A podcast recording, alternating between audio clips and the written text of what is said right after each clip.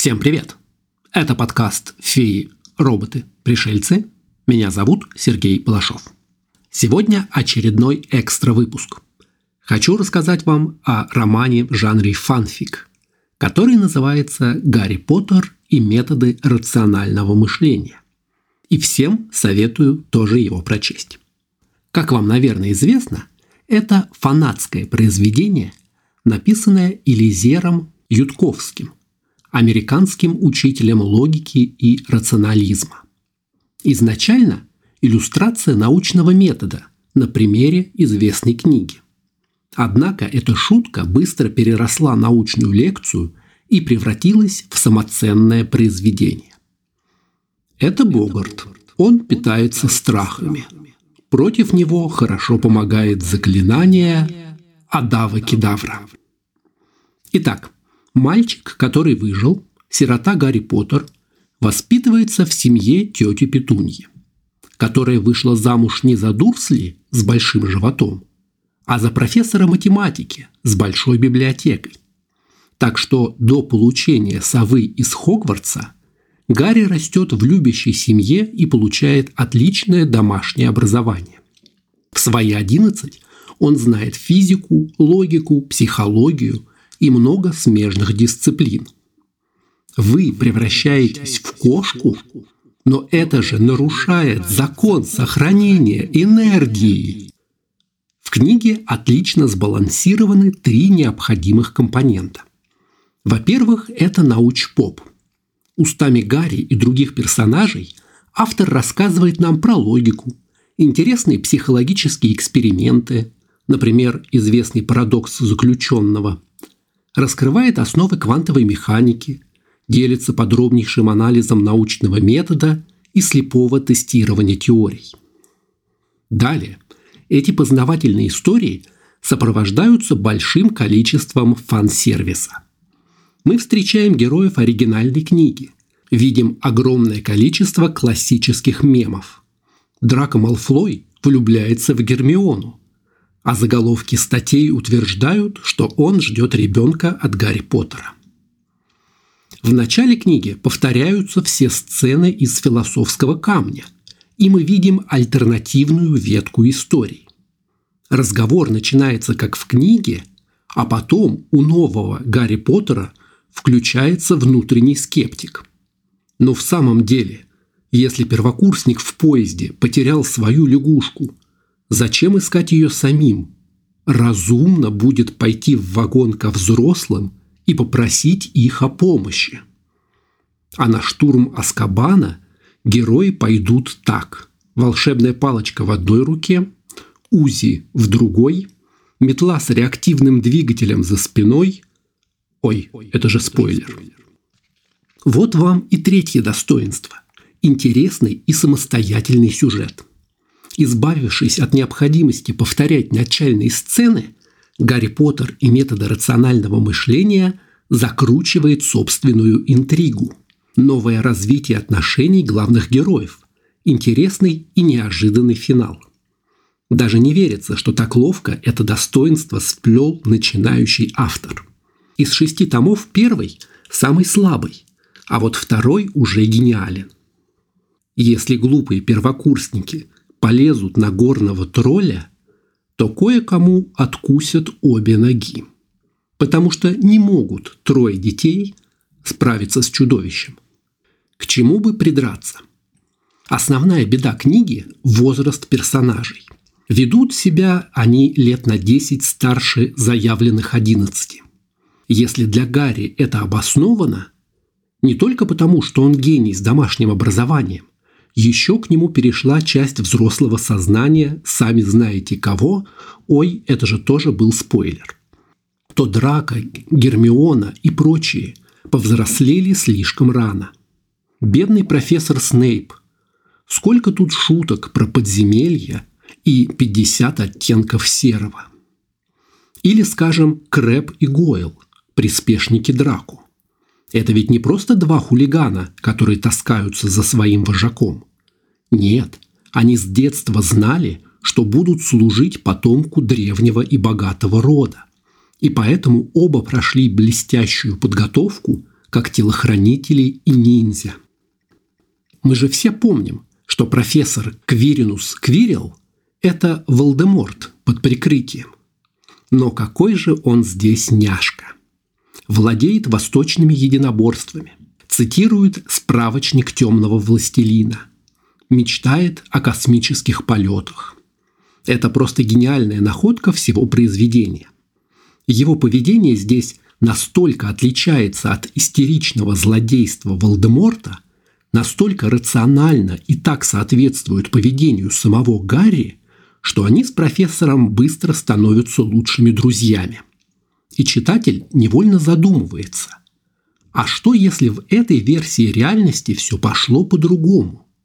Если Невил Лонгботтом попал в Хаффлпаф, а Гермиона в Рейвенкло, то, может быть, и темный лорд здесь нашел себе совсем другое воплощение.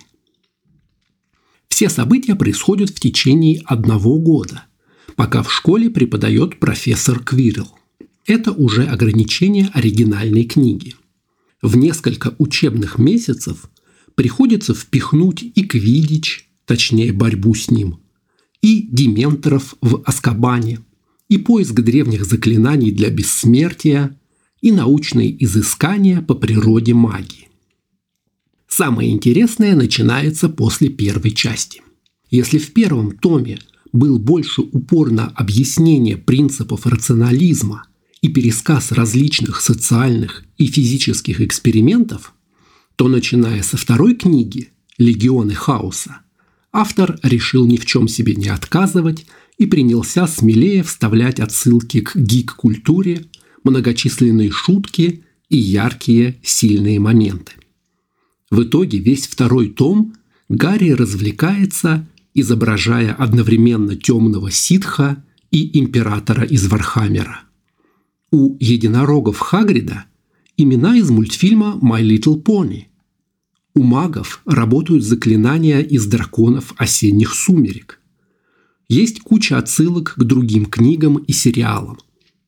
Существует целый форум, посвященный анализу пасхалок и кроссоверов. А вот в третьем томе – мы погружаемся в настоящий взрослый Аскабан.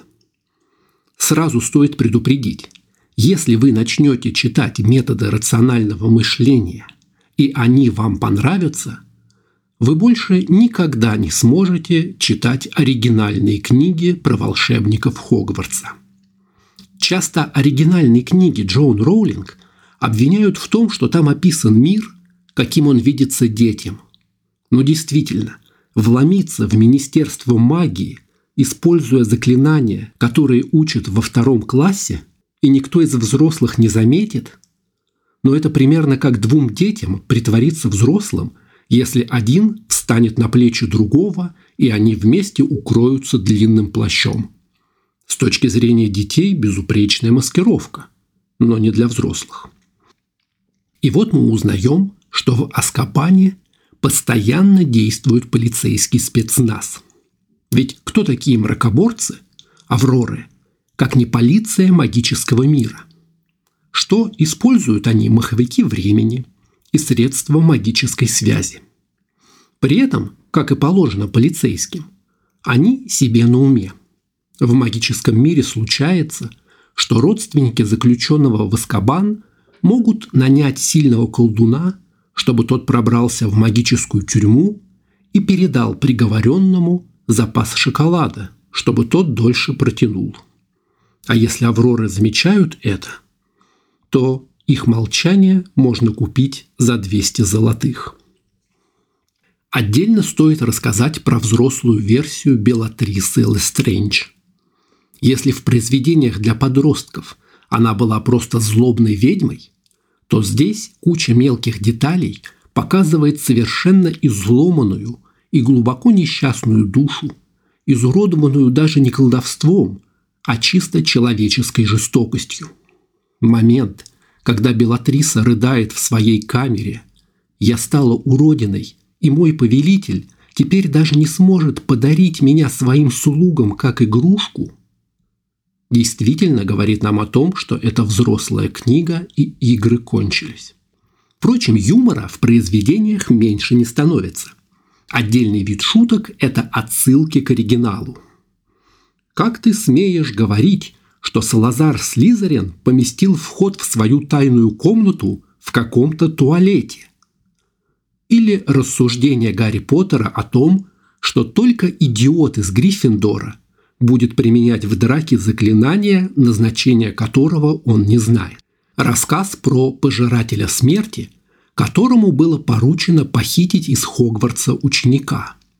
Но из-за пристрастия к тяжелым наркотикам он смог придумать только идиотский план с превращенным в портал кубком огня, который жертва должна была взять после долгих и ненужных препятствий на турнире волшебников. Тот же Гарри наслаждаясь некоторым раздвоением личности, спрашивает у собственного мозга, как быстрее выбраться из Аскабана, не используя заклинание Патронуса, и чтобы подозрение пало на темного лорда. На что его мозг отвечает, что за решение такой задачки ему положена печенка. А если введут еще какие-нибудь дополнительные усложнения, то он, мозг, выберется из головы и отправится отдыхать на Таити. Кстати, вы знаете, как произносится по-английски Таити? Я вот не знал. У меня не было возможности сравнить оригинал с переводом. Но могу сказать, что перевод такого большого и сложного произведения – это огромная задача.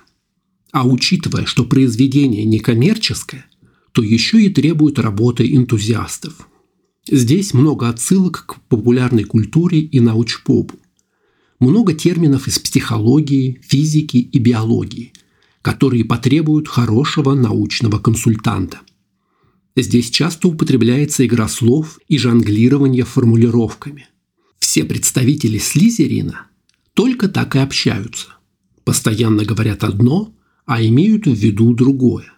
Оставляют себе лазейки в формулировках и утаивают часть правды. Здесь много чисто английского юмора в лучших традициях Диккенсона, когда все выражаются изысканно вычурно. Тем не менее, именно перевод на русский считается одним из самых удачных. Его делала целая команда, а в 2018 была запущена краундфандинговая кампания для печати русского перевода книги. За несколько месяцев – было собрано больше 11 миллионов рублей и ненадолго установлен рекорд по сборам в российском краундфандинге. Это крупнейший издательский проект Гарри Поттера и методов рационального мышления. В других странах книга издавалась фанатами много раз, но тираж был ниже. По словам основателя проекта, автор воспринял идею положительно и был приятно удивлен популярностью. Ютковский написал предисловие специально для русской версии. После успеха краундфандингового проекта российское издательство «Эксмо» обратилось к агентам Роулинг за разрешением на официальное издание. Но Роулинг запретила использовать любые фанфики в коммерческих целях. Также оригинал представляет собой многоканальное произведение. Изначально это был текст – который публиковался по главам в интернете. К каждой главе существуют авторские примечания, которые помогают лучше понять ту или иную задумку или разъясняют отсылки. В том числе автор дает комментарии к научным теориям, которые используют в этой главе.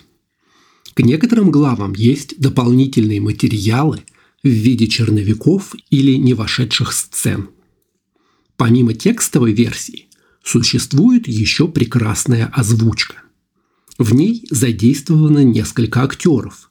Каждому из персонажей даны свои характерные речевые особенности. А начиная с какого-то момента широко используются дополнительные шутки, связанные с озвучкой. Причем, опять-таки, для того, чтобы все понять, нужно или очень внимательно слушать, или читать примечания. Вот здесь использован звуковой эффект из второго терминатора. Здесь самопишущее перо говорит голосом Гладос из игры «Портал». А в сценах с дементорами играет трек из игры Quake. Так что для лучшего понимания произведения я бы посоветовал как минимум читать комментарии к тексту и к аудио. Да, некоторые главы могут показаться растянутыми или скучными.